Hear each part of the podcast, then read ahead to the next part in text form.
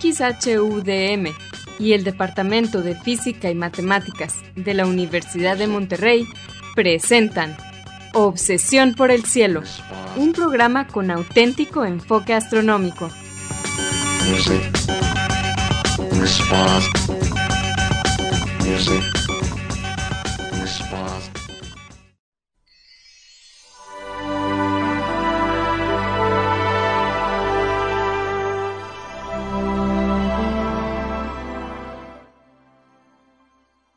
buenas tardes. Sean todos bienvenidos a Obsesión por el Cielo, el único programa con enfoque astronómico y de exploración espacial en la ciudad de Monterrey y en la República Mexicana.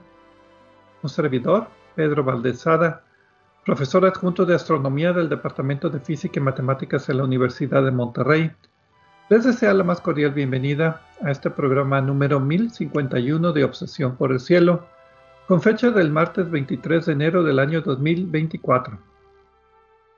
En este programa comentamos y ponemos en perspectiva algunas de las noticias que se relacionan con el estudio del universo y la exploración del espacio que se dieron a conocer la semana anterior. Y para esto quiero darle la bienvenida a mi coanfitrión Edgar Armada. Muy buenas tardes, Edgar. Hola Pedro, muy buenas tardes y buenas tardes a todos nuestros amigos de Obsesión por el Cielo. Gracias por estar con nosotros, dedicarnos nuevamente una hora de su vida para escuchar las noticias que tenemos para ustedes sobre eh, el universo, la exploración del espacio, etcétera. Esperamos que disfruten mucho el programa. Como siempre, quiero aprovechar y mandar un saludo a nuestros amigos en Radio DEM, Marco, Azalia, Asgard, Antonio y Vicente. Gracias a ustedes, la transmisión de este programa sale todos los martes de 7 a 8 pm por el 90.5 FM en la ciudad de Monterrey y su área metropolitana. Radio UDEM, gracias por estar con nosotros, gracias por su apoyo de todos estos años y pues esperamos que seguir aquí con ustedes mucho más tiempo. Les recordamos que se pueden comunicar con nosotros. El correo electrónico que tenemos es obsesión por el cielo gmail.com. Obsesión por el cielo es todo con minúsculas sin espacios ni acentos. También nos pueden dejar preguntas, comentarios o sugerencias en la página de Facebook, Obsesión por el Cielo, o en nuestra cuenta de Twitter de arroba o por el cielo. Si quieren escuchar programas anteriores, lo pueden hacer visitando la página de internet de obsesiónporelcielo.net. Ahí encontrarán las eh, ligas de cada programa que se almacena en formato de podcast y que distribuimos gratuitamente a través del sitio de hospedaje de podcast de Podbean. También en obsesiónporelcielo.net van a encontrar una serie de cuatro audios que hemos titulado Un paseo por el cielo. Este fue un proyecto patrocinado por la Unión Astronómica Internacional y consiste de una serie de cuatro audios en español que describen todas las constelaciones, sus mitologías y los objetos de interés que encontramos en ellas. Es una para cada estación del año, no se los pierdan, por favor. Bien, Edgar, ¿cuáles son las noticias que vamos a cubrir en esta semana? pues, eh, ¿cómo te lo puedo decir, Pedro? Vamos a hablar de una galaxia sin estrellas. Ah, caray.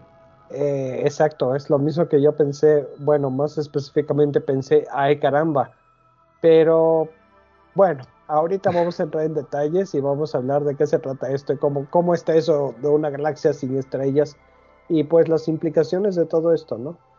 En la eh, siguiente parte del programa vamos a hablar de cosas más convencionales, eh, bueno, regular, porque los objetos como los agujeros negros y las estrellas de neutrones, eh, no sé qué tan convencionales se pueden considerar. Pero aquí tenemos uno que no estamos seguros si es un agujero negro muy ligero o una estrella de neutrones muy pesada. Esto se va a mm. poner bueno. Muy bien, pero como siempre vamos a comenzar el programa con la sección Explorando las Estrellas con Loni Pacheco. En esta sección, Loni, que también es el anfitrión del canal de YouTube de Cielos Despejados, nos platicará sobre los eventos astronómicos más vistosos que podremos observar en el cielo en esta siguiente semana. Adelante, Loni.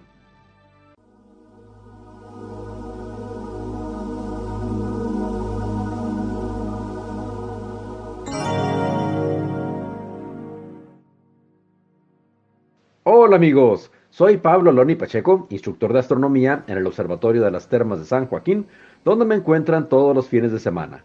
También soy conductor del canal de YouTube Cielos Despejados, tu canal de ciencia y astronomía en español. Bienvenidos a este espacio dedicado a los eventos celestes venideros. Esto es del 23 al 30 de enero de 2024. Los horarios estarán dados en tiempo del centro, que es válido para Monterrey, Guadalajara y Ciudad de México. Resumiendo brevemente lo que hará la luna durante la semana, de martes a martes. La luna creciente irá en incremento cada noche y será visible durante la noche y parte de la madrugada. Luego será llena y empezará a menguar. Estará cruzando las constelaciones de Gémini, Cáncer, Leo y Virgo. El martes 23 y miércoles 24 de enero, el par de estrellas que vean junto a la luna son Castor y Pollux en Gémini. El jueves 25 de enero la luna será llena en la constelación de Cáncer. Las noches del viernes 26 y sábado 27 de enero, la estrella más destacada al lado de la luna es la más brillante de Leo. Regulus es su nombre y significa en latín el que rige, el que regula, el pequeño rey. La noche del 30 de enero, la estrella que vean junto a la luna es la más brillante de Virgo, se llama Spica, es la espiga que la Virgen sostiene en su mano. Cualquier tarde de estas, justo después de que el sol se oculte, notarán un astro muy alto en el cielo. Recientemente me preguntan muy seguido, ¿cómo se llama la primera estrella de la noche? Y la que me señalan, pues no es una estrella, ese astro es Júpiter, el planeta más grande del sistema solar. A pesar de estar a más de 730 millones de kilómetros, lo vemos brillante. Y cómo no, pues su diámetro es 11.2 veces mayor que la Tierra. Y no olvidemos que a diferencia de las estrellas, que producen su propia luz como el Sol, si Júpiter se ve tan brillante, es solo porque lo ilumina el astro rey y porque está envuelto en brumas ricas en hielo que reflejan muy bien la luz del Sol. Júpiter no posee en su interior la masa suficiente para ser una estrella. Júpiter empieza a ser visible poco después de las 6.15 de la tarde, y les recuerdo que estamos en muy buena fecha para que quienes tengan telescopio lo examinen desde temprano cuando todavía no está oscuro el cielo, y así podrán distinguir mejor los colores y detalles de su atmósfera. Ya con el cielo oscuro, el planeta parece blanco y sin color. Lo mismo sucede con Saturno. Aprovechen para verlo temprano en la noche y tal vez distingan también algo de color y detalle. El planeta de los anillos es más tímido que Júpiter, por lo que aparecerá un rato después, alrededor de las 6.45 de la tarde. Tracen una línea entre Júpiter y el oeste, por donde se metió el Sol, y más cercano al horizonte, en esa dirección, encontrarán a Saturno. Por su parte, para quienes acostumbran madrugar, Venus, el lucero de la mañana, los saludará sobre el horizonte este después de las cinco y media de la mañana. Está lejos de la Tierra, detrás del Sol, en el extremo opuesto del sistema solar, y por eso notarán una fase muy gordita, pero no redonda, porque no está directamente detrás del Sol. Si usan altas magnificaciones en el telescopio, notarán que tiene forma similar a la Luna, poco antes de llenar. El 23, 24 y 25 de enero, el planeta hermano estará cruzando frente a las nebulosas de la laguna Itrífida, así que quienes hacen astrofotografía sacarán imágenes espectaculares. Tendrán poco tiempo porque viene el amanecer. Estas nebulosas son nubes de gas y polvo con formación de estrellas en su interior.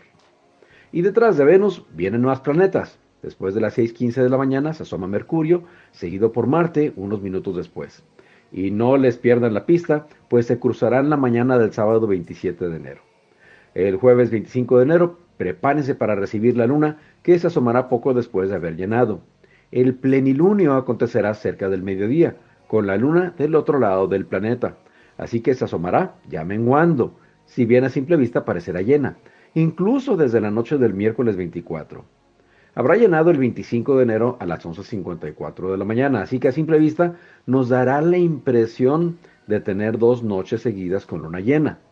Pero si tienen telescopio se podrán desengañar, pues en ambas noches podremos observar sombras en alguno de sus cantos, pues la noche del miércoles será creciente, y cuando se asome el jueves ya será menguante.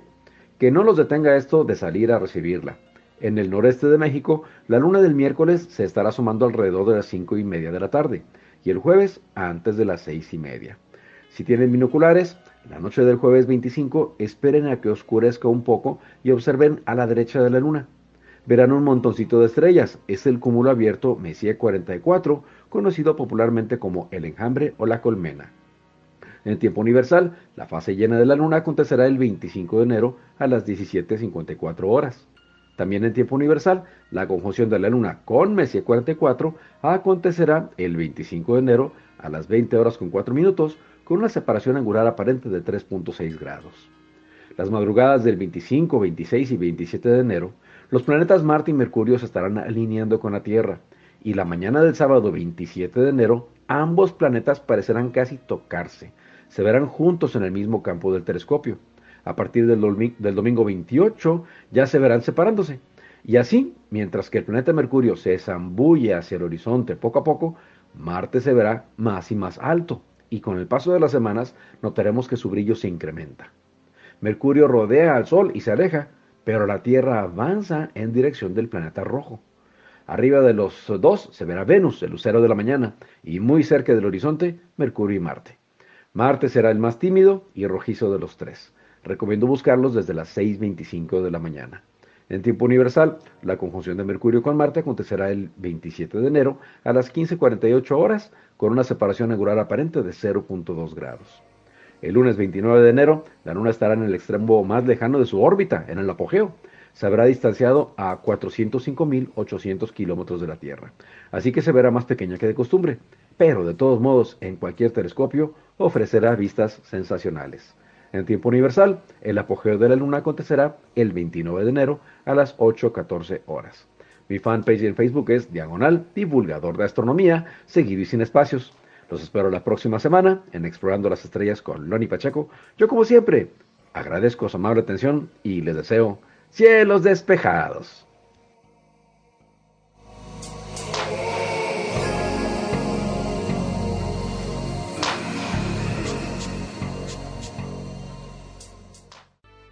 Muchas gracias, Loni, por tus efemérides astronómicas de esta semana, como siempre.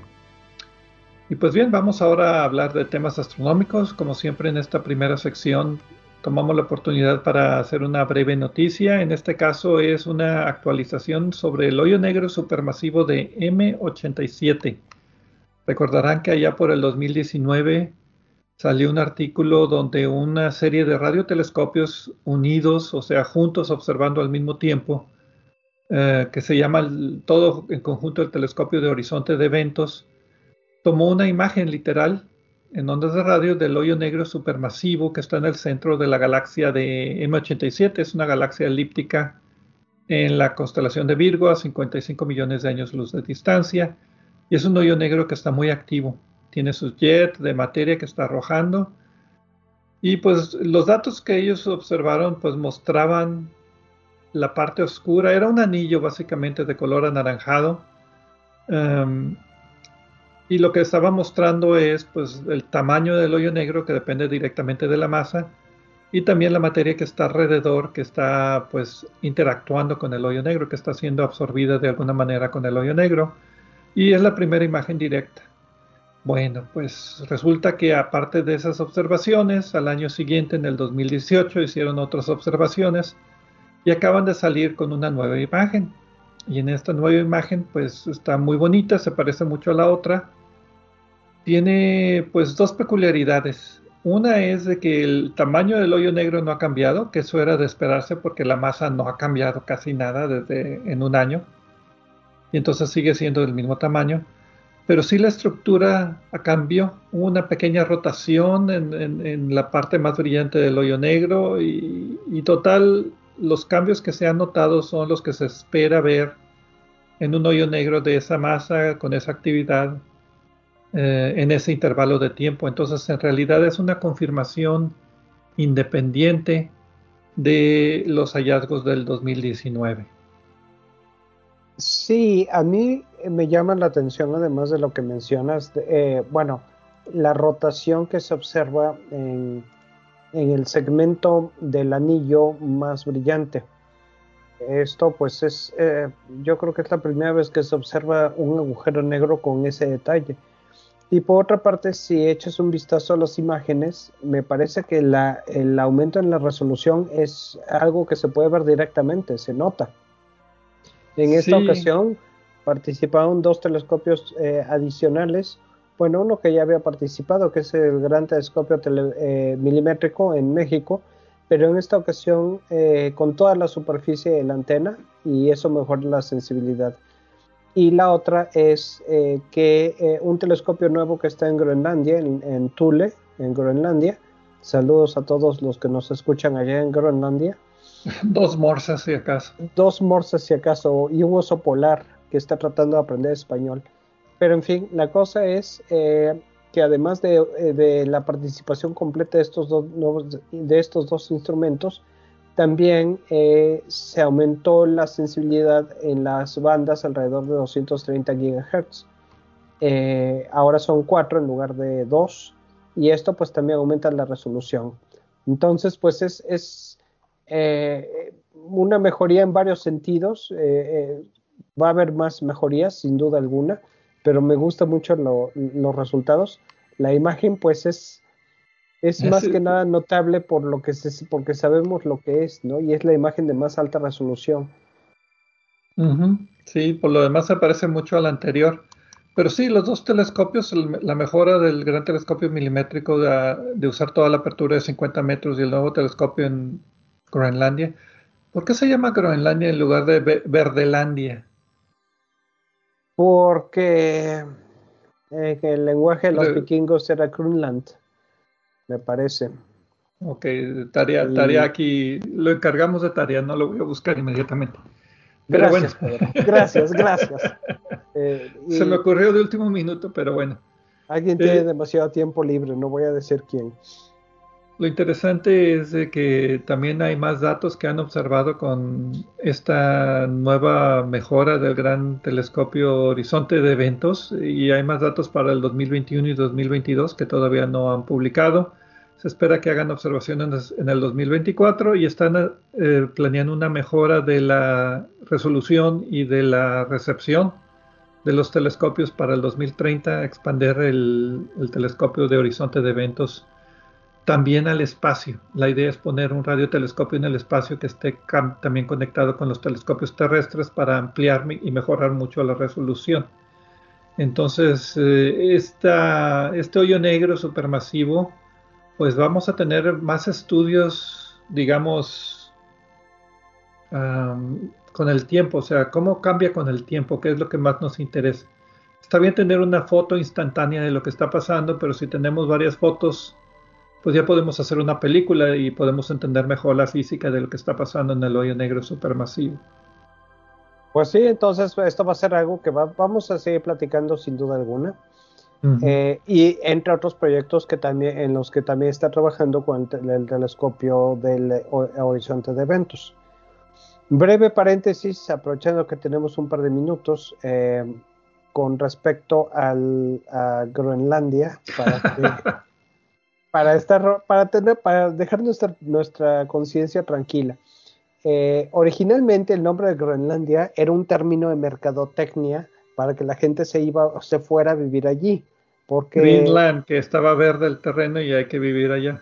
Exacto, que estaba todo verdecito y bonito. Eh, la verdad, yo las veces que he pasado por ahí encima, nada más he visto hielo, ríos, fiordos y mar, montañas, más, hielos. Muy bonitos paisajes, pero no he visto mucho verde. ¿eh?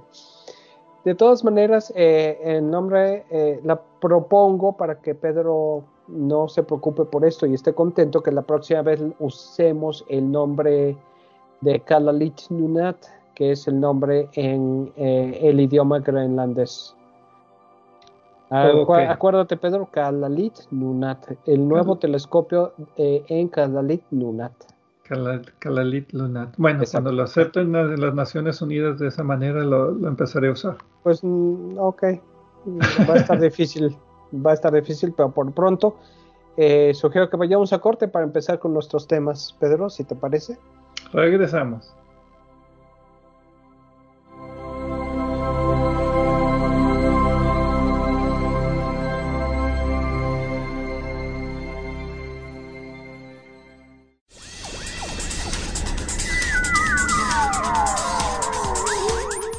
Sigue explorando el cielo con nosotros. En un momento continuamos.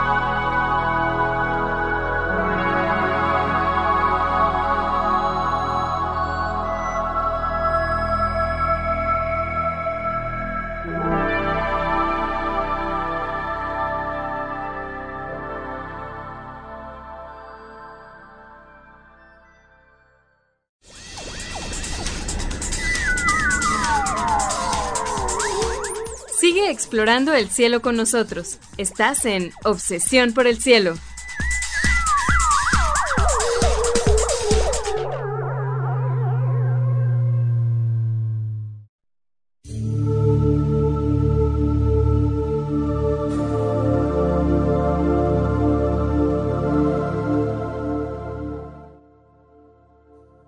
Regresamos aquí a Obsesión por el Cielo con las noticias astronómicas de esta semana.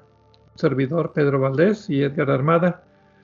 En la primera parte del programa tuvimos las efemérides astronómicas cortesía de Loni Pacheco, como todas las semanas, y hablamos un poco acerca de una imagen nueva del hoyo negro supermasivo en el centro de la galaxia M87, eh, una galaxia elíptica en Virgo que pues eh, un año después de las observaciones iniciales pues han comprobado no nada más las observaciones sino también la técnica de reducción se nos olvidó mencionar que utilizaron también nuevas técnicas de reducción de datos pues para estar conformes verdad no hay varias maneras de, no hay una sola manera de, de procesar datos entonces aquí todas las nuevas maneras también dieron más o menos el mismo resultado, entonces de cierta manera en la técnica y las observaciones anteriores.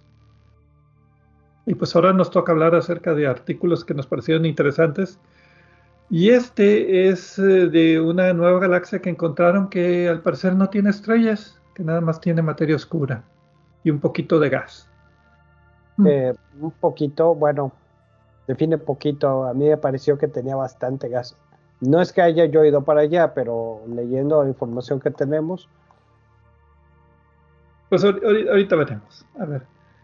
El título de la publicación es Astrónomos accidentalmente descubren una galaxia primordial oscura y no es una publicación en sí, es un eh, desplegado de prensa que salió el 8 de enero en, la, el Congreso de la Sociedad Americana de Astronomía que tuvieron en Nueva Orleans, como todos los principios de años.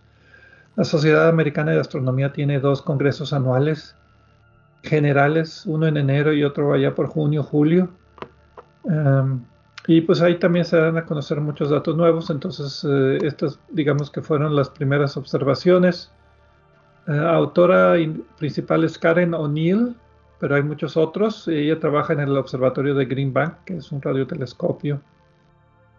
Y básicamente lo que ellos eh, publican es la evidencia que encontraron de una gran masa de hidrógeno que está flotando en el espacio y que todavía no se ha colapsado en una galaxia o no se ha colapsado en estrellas que formen una galaxia. Entonces lo están llamando una galaxia primordial, lo que sería antes de que se formara la galaxia. Sí, y esto es la razón por la que esto es interesante, ¿no? Ahora, al decir materia oscura, no excluye la materia bariónica, porque eh, simplemente el hidrógeno, que no, el hidrógeno que está allí eh, es, es, materia bariónica, materia normal, digamos. No son las elusivas y extrañas partículas que tienen masa y parecen no interactuar con casi nada que hemos descrito como materia oscura, ¿no? Desde luego que sí la hay, pero son de las dos, digamos. Las observaciones fueron accidentales, como el título de, lo dice. Eh, lo que ellos estaban haciendo es una búsqueda de, bueno, una observación de una lista de 350 fuentes de radio um, con telescopio de Green Bank, el radiotelescopio de Green Bank, el telescopio de Nancy, creo que así se pronuncia, y el radiotelescopio de Arecibo, que en paz descanse. Em, y dentro de esta búsqueda de las fuentes, accidentalmente apuntaron a un lugar donde pues no había nada, no, había una de las fuentes que andaban buscando. Y oh sorpresa, encontraron una señal muy fuerte de ondas de radio, de, que indican la presencia de pues, una aglomeración de gas hidrógeno bastante grande eh, estiman que son mil millones de masas solares de hidrógeno, pero que está rotando en forma organizada como si fuera una galaxia espiral masiva, pero muy chiquito del tamaño de una galaxia enana. Y cuando apuntaron telescopios normalitos o, del Hubble o imágenes ya de otros objetos, pues encontraron que no se ve ninguna estrella. Entonces concluyen que es una galaxia de puro gas. ¿Qué te parece la conclusión? Pues me parece una conclusión bastante obvia, eh, pero el objeto, la, cosa, vaya, hay otras regiones de emisiones de radio eh, parecidas a este caso, eh, pero la cuestión aquí es, creo que esta es la más parecida a una galaxia que tiene elementos de galaxia, excepto ese detalle que no tiene estrellas. estuve buscando brevemente algunos artículos sobre objetos similares y efectivamente la forma en la que estos han sido detectados en este caso y en los otros, es por sus emisiones de radio. Ahora, eh, la cosa está eh, cómo se formó ese objeto, de dónde viene o de qué se trata. Los autores están proponiendo de eh, que este objeto es, bueno, si uno apunta un telescopio normal, un telescopio óptico a esa región, no va, no va a haber nada anormal pero en el artículo, eh, bueno, en la presentación eh, sacaron una gráfica donde se ven las emisiones eh, de la zona en la que debe, en la que se detecta el gas. Y es una galaxia que prácticamente toda su materia es materia oscura y gas. Entonces, otra cosa interesante es que parece estar aislada de otras galaxias cercanas y la propuesta es precisamente que esto es el factor clave ellos proponen que es una galaxia enana que no ha evolucionado desde su formación porque no interactuó con otras galaxias o otras concentraciones de masa. Y, esto nos vaya, implica que la formación de estrellas es disparada en una, en una galaxia como esta por eh, la interacción con otras galaxias de este tipo similares en el universo temprano. Pero, esta, eh, pero esta, esta falló. Esta no, no, no, según proponen como una posibilidad para explicarle a los autores, no interactuó y vaya, de hecho está bastante aislada y no interactuó desde el inicio, desde su formación. Eh, y es que las galaxias se forman en cúmulos, entonces aquí no hay un cúmulo, es nada más al parecer una sola galaxia o la materia que formaría una galaxia que no se ha compactado o que nada más está rotando organizadamente y necesariamente tiene que haber mucha materia oscura para mantener la gravedad y que no se disperse ese gas. Entonces es una pues, aglomeración de materia oscura y materia normal, poquito, que no se ha organizado y no se ha colapsado en estrellas, ni brazos espirales, ni nada por el estilo. Lo más parecido que tenemos ¿Te acuerdas las galaxias de baja luminosidad superficial? Sí. Son galaxias que tienen una gran cantidad de materia oscura y muy poquitas estrellas. Hemos hablado de ellas un poco y es lo que más se parece a esto.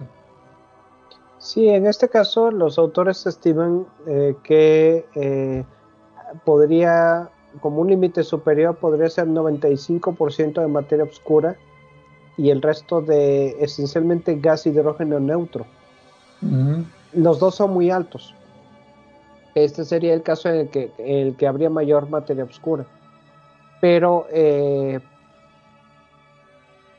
la, propuesta me parece interesante y creo que es, creo que es un objeto, un objeto único, a pesar de que se parece a otros, a otros, pero creo que es el que, el que no tiene ninguna estrella. Sí, eso de objeto único pues es problemático en el sentido de que con una muestra de uno no podemos hacer muchas generalizaciones. Pero pues sí, están las galaxias de baja luminosidad superficial, que son galaxias que tienen por lo menos una magnitud menor que el brillo de fondo del cielo oscuro, o sea, son más oscuras que el cielo oscuro, si se puede decir así. Casi no tienen estrellas. Están las que llaman también las galaxias oscuras, que son o galaxias difusas, que también son como galaxias que tienen muy poquitas estrellas y mucha materia oscura, de las que ya hablamos, habíamos hablado. Y este ejemplo que encontraron se llama J0613 más 52. Está a 200 millones de años luz de distancia en la constelación de Auriga. Y como tú dices, está muy aislada. Por ahí anoté, pero creo que tengo mal el número. Aquí dice 300, no, está mal. No tiene ninguna galaxia cercana. Entonces, em, pues es extraño. Es uno de estos objetos que habría que estudiarlo más para poder hacer alguna generalización o alguna idea de la evolución, pero por lo menos ahorita la teoría es de que es una galaxia que todavía no empieza su formación estelar inicial porque no ha tenido, como tú decías, el disparador de tener galaxias cercanas que puedan chocar la materia e interactuar y, juntarse para formar estrellas. Y por otra parte, eh, pues el, el, hecho de que es una sola, una muestra de uno. El problema, desde luego, es que no tenemos eh, una razón para apuntar un telescopio para allá, un radiotelescopio para allá, para ver qué está pasando. Por eso es que este descubrimiento es accidental. Y la cosa aquí sería ver si hay otras, otros objetos similares, pero ¿dónde empieza uno a buscarlos, no? Ese es el problema pues, con Donde no hay acúmulos de galaxias. es que hay varios objetos que no. Varios objetos difíciles de, observar. Los más clásicos son las, las galaxias de, baja, de bajo eh, brillo superficial, las galaxias sin estrellas, si es que no resulta ser un caso único como este. Eh, pero pues son objetos interesantes y son parte de la forma en la que el universo ha evolucionado, entonces sí hay que estudiarlos, pero ¿cómo, cómo los encuentra uno? Eh, tentativa, teóricamente se podría hacer un gran, eh, un, censo de este tipo de objetos buscando fuentes de radio. De hecho, hay algunos catálogos de fuentes de radio. Eso sería un principio. Pero pues eh, lo que quiero aquí es ilustrar el problema que hay, ¿no? Porque no es no es una cosa que sea obvio el empezar a buscar allí eh, este tipo de objetos, ¿no? O en ningún otro lugar. Pues sí, o sea, y después que encuentras, por ejemplo, aquí como tú decías, fue fortuito que lo encontraran. Pero lo interesante es que como tenían radiotelescopios grandes, pudieron encontrar que el movimiento del gas es organizado, está rotando, es una nube que está rotando como una galaxia espiral más o menos, pero es una nube, no tiene estrellas. Ah, no es nada más una nube de gas que esté caótica, sino que está organizada. Pero para apuntar telescopios normales, estiman los autores que te necesitarían, por ejemplo, unas 100 horas de exposición para tratar de ver las estrellas más brillantes que pueda tener este objeto. 100 horas de exposición con telescopios como el gran telescopio el Very Large Telescope que está en Chile. El muy grande telescopio. Sí, que tiene como, ¿cuántos son? ¿Cinco? ¿Cinco telescopios? No me acuerdo, pero habría que juntarlos todos y hacer exposiciones muy largas. Entonces, sí es, pero bueno, lo bueno es que es un objeto único. Yo creo que sí les van a dar tiempo para hacer esta, tratar de hacer la exposición. Y no dudes que el James Webb empiece. Ah, no, a lo mejor el James Webb no, porque está muy cerquita la galaxia. James Webb está más para digamos, objetos más remotos en el universo. Sí, como que no se me hace muy buen objeto para estudiar con el web a reserva de que se le observe algo diferente, ¿no? Ahora, hay otra propuesta de los autores que es que, eh, bueno, ya hemos hablado antes en el programa de eh, las galaxias que parecen no tener materia oscura. Y la teoría que hay para explicarlas. esas son otras, o sea, que en lugar de tener pura materia oscura no tiene nada. Exacto, y el problema que eh, la, forma en la que se ha tratado de explicar estas es que la interacción gravitacional con otra galaxia le arranca, digamos, toda la materia oscura. Y la propuesta de los autores es que eh, si no se trata de una galaxia enana que no evolucionó, se podría tratar de la materia oscura que, que, una de, uno de estos cataclismos le arrancó a otra galaxia y que quedó ahí flotando como un, eh, filamento eh, arrancado gravitacionalmente de gas y materia oscura, eh, generado por una, colisión galáctica que ocurrió en un futuro remoto, ¿no? Pero pues otra vez, no sabemos es no sabemos, ¿no? Entonces, no, son dos propuestas interesantes. Puede ser que se trate de otra cosa totalmente distinta y hay que seguir investigando este objeto y además viendo si es una clase de objetos o es un, evento único, ¿no? Pero bueno, muy interesante el título de la publicación controversial eso de galaxias sin, sin estrellas. No, no lo podemos concebir. Pero bueno, ahí tenemos un ejemplo de cómo funciona la ciencia. Es el primer objeto de este tipo que se ha encontrado. Y pues necesitamos más para tener una historia más completa. Entonces ahí se los encargamos para la próxima. Así es, Pedro, pues estamos a tiempo. No sé si quieras que vayamos a corte y ahorita la seguimos con el otro tema. ¿Qué te parece? Sí, vamos a seguir con el otro tema después de este corte.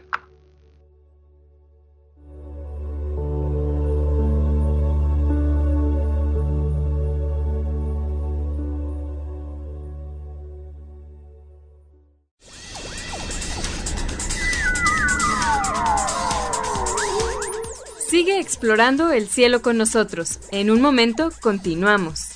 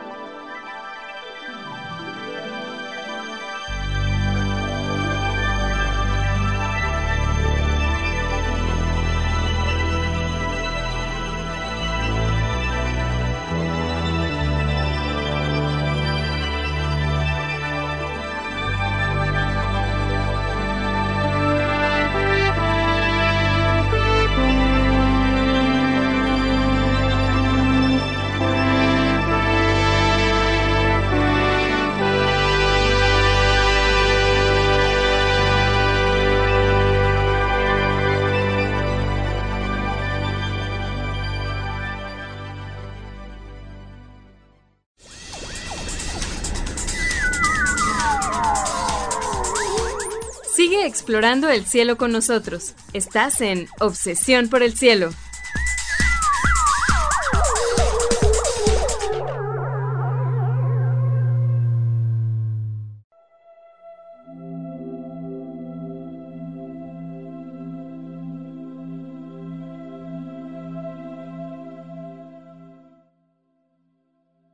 Regresamos a Obsesión por el Cielo con las noticias astronómicas de esta semana. Edgar Armada y un servidor, Pedro Valdés. En la primera parte del programa platicamos acerca de la nueva imagen del hoyo negro supermasivo en el centro de la galaxia M87 y Loni Pacheco nos compartió sus efemérides astronómicas. En la segunda parte hablamos acerca de un misterioso descubrimiento, al parecer una galaxia, pero que es de puro gas, que no tiene estrellas que acaban de encontrar por radiotelescopios y pues es el primer ejemplo de, al parecer lo que es una nueva categoría de objetos celestes, unas galaxias que todavía no se han formado, bueno, la materia de una galaxia que todavía no se ha formado en estrellas. Y pues ahora nos toca hablar acerca de otro objeto misterioso que abarca la masa entre una estrella de neutrones y un hoyo negro y no sabemos qué tipo sea. Ahorita hablamos un poquito más a detalle. El título de la publicación, esta sí es una publicación de de veras, es un pulsar en un sistema binario con un objeto compacto en el rango de masa entre las estrellas de neutrones y los hoyos negros. Salió el 18 de enero en la revista Science. Los autores son Iwan Barr, Arunima Dutta, Paul Freire y otros 21 coautores de diferentes lugares como la Universidad de Manchester o el Instituto de Radioastronomía de Instituto Max Planck de Radioastronomía.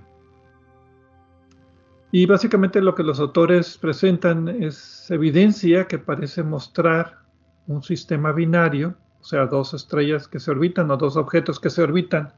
Uno es un pulsar común, normalito, pero el otro parece tener la masa que está exactamente pasando el límite de una estrella de neutrones, que ya se colapsaría en un hoyo negro, o un hoyo negro demasiado, muy poquito masivo, que no sería hoyo negro, que no sabemos cómo se puede formar un hoyo negro tampoco masivo, o una de estrellas de neutrones tan masiva. Entonces ahí queda el misterio de qué puede ser. Y pues eh, toda la discusión es acerca de qué es lo que forma la estrella de neutrones y qué es lo que forma un hoyo negro. ¿Y cómo puede, qué es lo que puede ser estos objetos que se encuentran con esta masa intermedia? Sí, eh, ¿cómo se forma una estrella de neutrones? Eh, les sugiero que vean el programa 440, que escuchen el programa 440 de Obsesión por el Cielo, el 31 de enero del 2012. Hablamos de los pulsares, que son estrellas de neutrones que rotan rápidamente, y hablamos pues también de qué son las estrellas de neutrones. Básicamente cuando explota una supernova, lo que queda remanente generalmente es una estrella de neutrones. Si la estrella es demasiado masiva, se puede colapsar directamente un hoyo negro.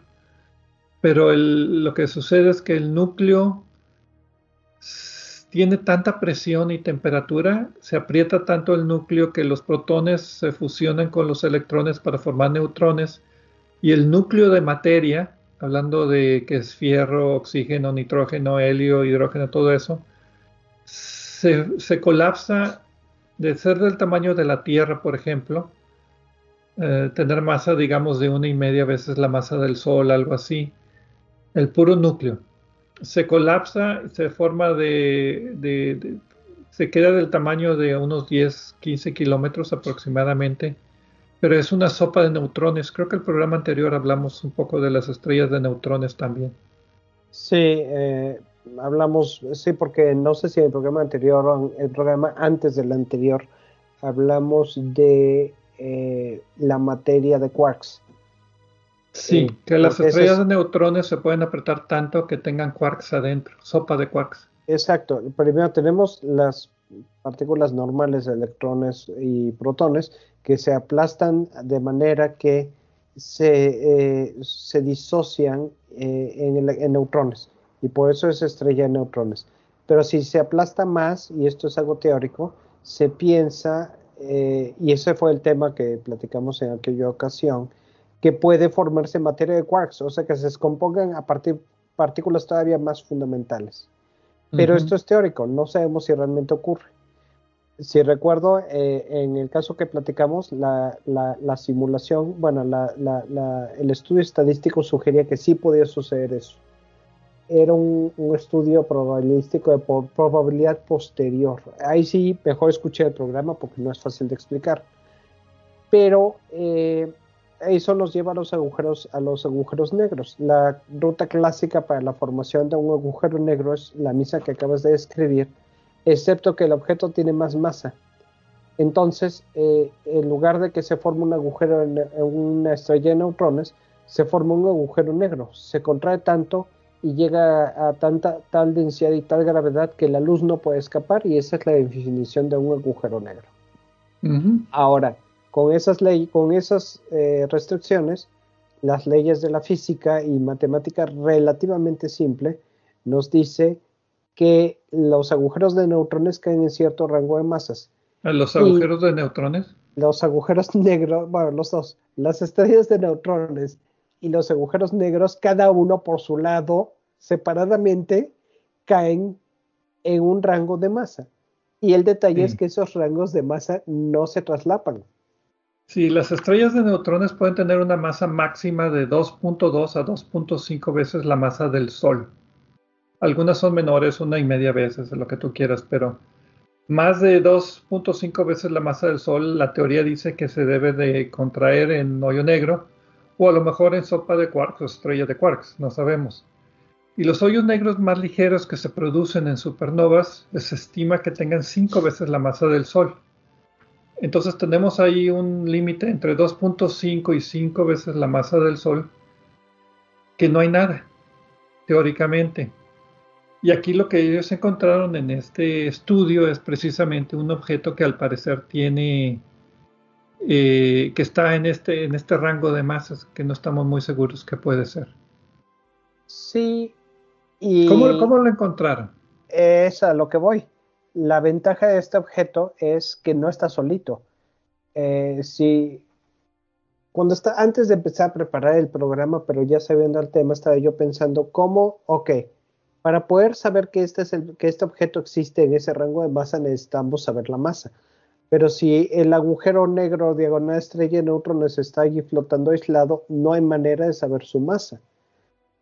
Eh, tiene que verse la, interacción con otro objeto para saber cuál es eh, la masa. Y en este caso, los genios de la Universidad de Manchester y del Instituto Max Planck para Radioastronomía en Alemania encontraron que este objeto está orbitando una pulsar de milisegundo.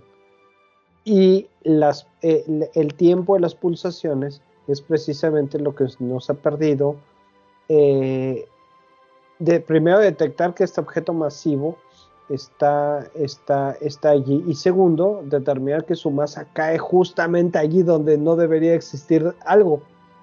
Sí, lo que hacen los radiotelescopios es medir el tiempo de arribo de los pulsos de la estrella de neutrones que está rotando rápidamente. Y esos tiempos de arribo se modifican por la órbita que tiene ese pulsar alrededor de este otro objeto. Por eso se necesita el sistema binario. Y de ahí puedes tener dos cosas, la órbita, más o menos los elementos orbitales, pero también la masa de los objetos. Eh, se estima que la masa total de los dos objetos es 3.887 más menos 0.004 veces la masa del Sol. Es una medición muy exacta porque la medición de, la, de arriba de los pulsos de radio, pues te, dice que esa es la masa de los dos objetos juntos. Pero el compañero del pulsar tiene una masa que sea entre 2.09 y 2.7 veces la masa del Sol con un intervalo de confianza del 95%.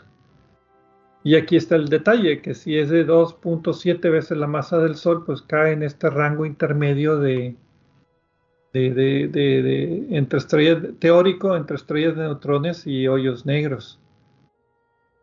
Entonces, ¿de qué se trata este otro objeto?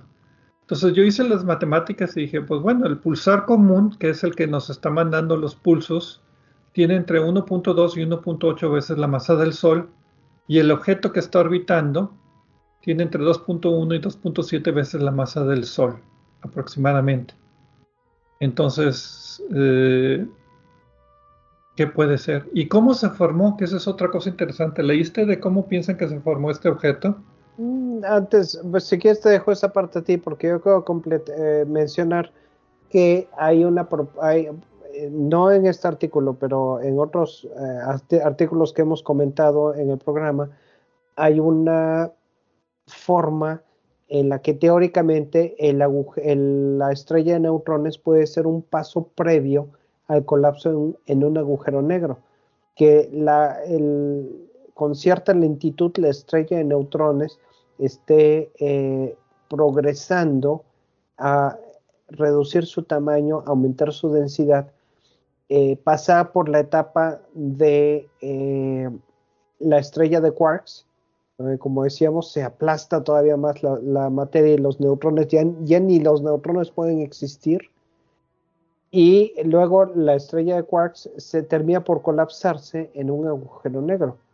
Entonces, si ese mecanismo que es totalmente teórico y no ha sido observado y ni siquiera estamos seguros de que eso pueda ocurrir, existe, precisamente este objeto podría tratarse de una instancia en la que se está observando esto. Eh, hay que decir que algunos dicen que las estrellas de quarks no pueden existir por sí mismas, que es un paso eh, de duración infinitesimal que instantáneamente cuando, cuando se disocian los neutrones en quarks ya se convierten en un agujero negro. Pero aquí hay un montón, una colección enorme de no sabemos de cosas que no sabemos y por eso es que este tipo de objetos, si realmente se confirma su naturaleza, son interesantes. Este en particular está en un cúmulo globular, que eso es muy interesante porque la historia que cuentan es, se me hace complicada, voy a tratar de, simplificarla. El cúmulo globular es un grupo de estrellas que se formó justo antes de que se formara nuestra galaxia y orbita nuestra galaxia. Este grupo de estrellas NGC 1851 está a 40.000 años luz de distancia en la dirección de la constelación de Columba, en el hemisferio sur. Y tiene varios pulsares, entre ellos el pulsar PSRJ0514-4002E, que es el que midieron. tiene una rotación de 170 Hz, o sea, 170 rotaciones por segundo. Está rotando muy rápidamente y se piensa que este pulsar se formó en un sistema binario con una estrella normal. Explotó la estrella más masiva, formó la estrella de neutrones, que como estaba en un sistema compacto, pues le empezó a absorber materia de la estrella normal cuando la estrella normal se empezó a hacer gigante roja. Y entonces la estrella normal no alcanzó a explotar como supernova, sino que le quitó suficiente materia que nada más se hizo una estrella enana blanca Entonces lo que ellos eh, tenemos inicialmente es el pulsar y una enana blanca. Hay muchos sistemas que hemos estudiado de esas características. Pero como aquí están en el centro de un cúmulo globular y tienen muchas interacciones, piensan que este otro objeto de 2.7 veces la masa del Sol, el objeto misterioso, pasó muy cerca, interactuó gravitacionalmente, perturbó las órbitas de los objetos y eventualmente expulsó a la enana blanca y se quedó este otro objeto ahí. Y este otro objeto, la masa es tal, como decía, entre 2.1 y 2.7 veces la masa del Sol, que no puede ser una estrella de neutrones normal. Piensan que fue una fusión misma de dos estrellas de neutrones que formaron este otro objeto que es, como decía, una estrella de neutrones muy masiva o a lo mejor un hoyo negro muy poquito masivo. Así es como se les ocurre pudo haberse generado este sistema tan misterioso. Porque si el otro objeto fuera originario del sistema, tendría que haber explotado como supernova primero por ser más masivo y dejar los restos ahí. Por eso dicen que la probabilidad es que sea un objeto capturado que haya sido la fusión de dos estrellas de neutrones. ¿Me expliqué? Sí, creo que muy claramente, Pedro. Y hay que decir que la fusión de dos estrellas de neutrones no es la primera, no, ellos, los autores en este caso, no son los primeros que discuten la posibilidad. Y el problema es que también cómo sucede una fusión de estrellas de neutrones es otro problema teórico, igual de difícil de tratar que el de las estrellas de, de quarks, las hipotéticas estrellas de quarks, si es que existen porque tampoco sabemos eh, si es un evento, parece, las simulaciones sugieren que posiblemente esta fusión es un evento que no ocurre instantáneamente como un cataclismo increíble, sino que es un evento que sucede gradualmente. Y por lo mismo no sabemos, y probablemente hay más, de, más variables aquí que intervienen.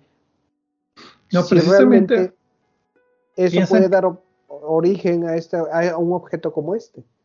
No, la idea es que ya se han observado fusiones de estrellas de neutrones, pero con ondas gravitacionales. Y sí son eventos muy violentos e instantáneos, casi instantáneos, porque generan estas ondas gravitacionales. Pero el resultado es un hoyo negro. Aquí no sabemos si el resultado sea el hoyo negro así de muy baja masa o la estrella de neutrones masiva. Entonces por la frecuencia de observaciones de ondas gravitacionales de estrellas de neutrones que se fusionan, creo que por eso les favorecen este mecanismo. Eh, es que es cuestión de definir instantáneamente. Lo que yo recuerdo haber visto es que las, eh, las eh, aunque ya sea un solo objeto fusionado, puede haber dos puede haber dos concentraciones de masa, digamos y gradualmente se van fusión, van adquiriendo una densidad uniforme. Gradualmente no son miles de años, ¿no? Son eh, tiempos, de, tiempos más cortos. Y ese es el momento cuando, ocurre, eh, cuando eh, llegan cierta concentración que realmente se fusionan en un solo objeto, que, que se producen las ondas gravitacionales. Y el momento angular es diferente. Si tienes una supernova y uh, colapsas el núcleo en un hoyo negro, la rotación aumenta porque pues, la masa se concentra en un radio menor, entonces la rotación aumenta muy, muy rápido. Pero habría que compararlo con la rotación de dos estrellas de neutrones que se están orbitando mutuamente y que eventualmente se tocan para fusionarse ¿qué momento angular tendrías? Porque ahí se pierde mucha materia eh, produciendo energía para mover la estructura del espacio. Entonces, si tienes dos estrellas de neutrones de dos masas solares cada una, no vas a formar un hoyo negro de cuatro masas solares, vas a formar un hoyo negro de menos de cuatro veces la masa del Sol, digamos tres y medio, y media masa solar se fue en las ondas gravitacionales que mueven la estructura del espacio. Y además, la fusión es diferente. Sí, sí, A lo mejor es lo mismo que tú estás diciendo. O sea, el mecanismo es diferente de formación del hoyo negro. Si es fusión de estrella de neutrones o es colapso de supernova. Y eso a lo mejor tiene mucho que ver con las propiedades de los objetos. hay otro objeto que platicamos hace meses que es eh, la estrella, eh, la viuda negra, una estrella de neutrones que estaba devorando a su compañero, a su compañera. Eh, pero en fin, la verdad, pero ya se acabó el tiempo y ya ah. estamos aquí especulando un poco. Bueno, nos, van, pues, nos van, a regañar en Radio Den, pero ni modo. No hay de otra porque no hay, no hay más información, ¿no? Ok, pues bueno. Las investigaciones siguen. Ahí le paramos y a ver si podemos solucionar el misterio eventualmente. Muchas gracias por compartir una hora de su semana con nosotros, platicando de astronomía, y nos vemos la siguiente semana aquí en Obsesión por el Cielo.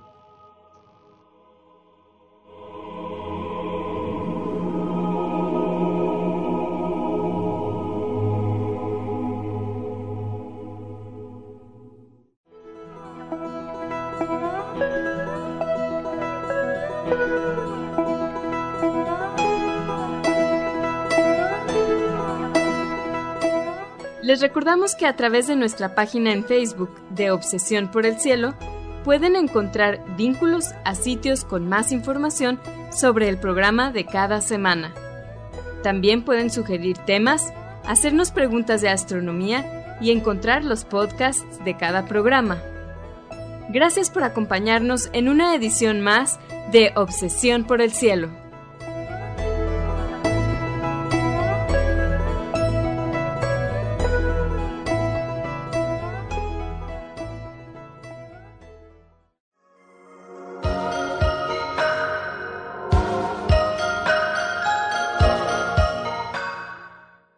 Sintonizas XHUDEM 90.5 frecuencia modulada, 3000 watts de potencia, transmitiendo desde el Laboratorio de Medios de la Universidad de Monterrey. Avenida Morones Prieto 4500 Poniente, Colonia Jesús M. Garza, San Pedro Garza García, Nuevo León, México.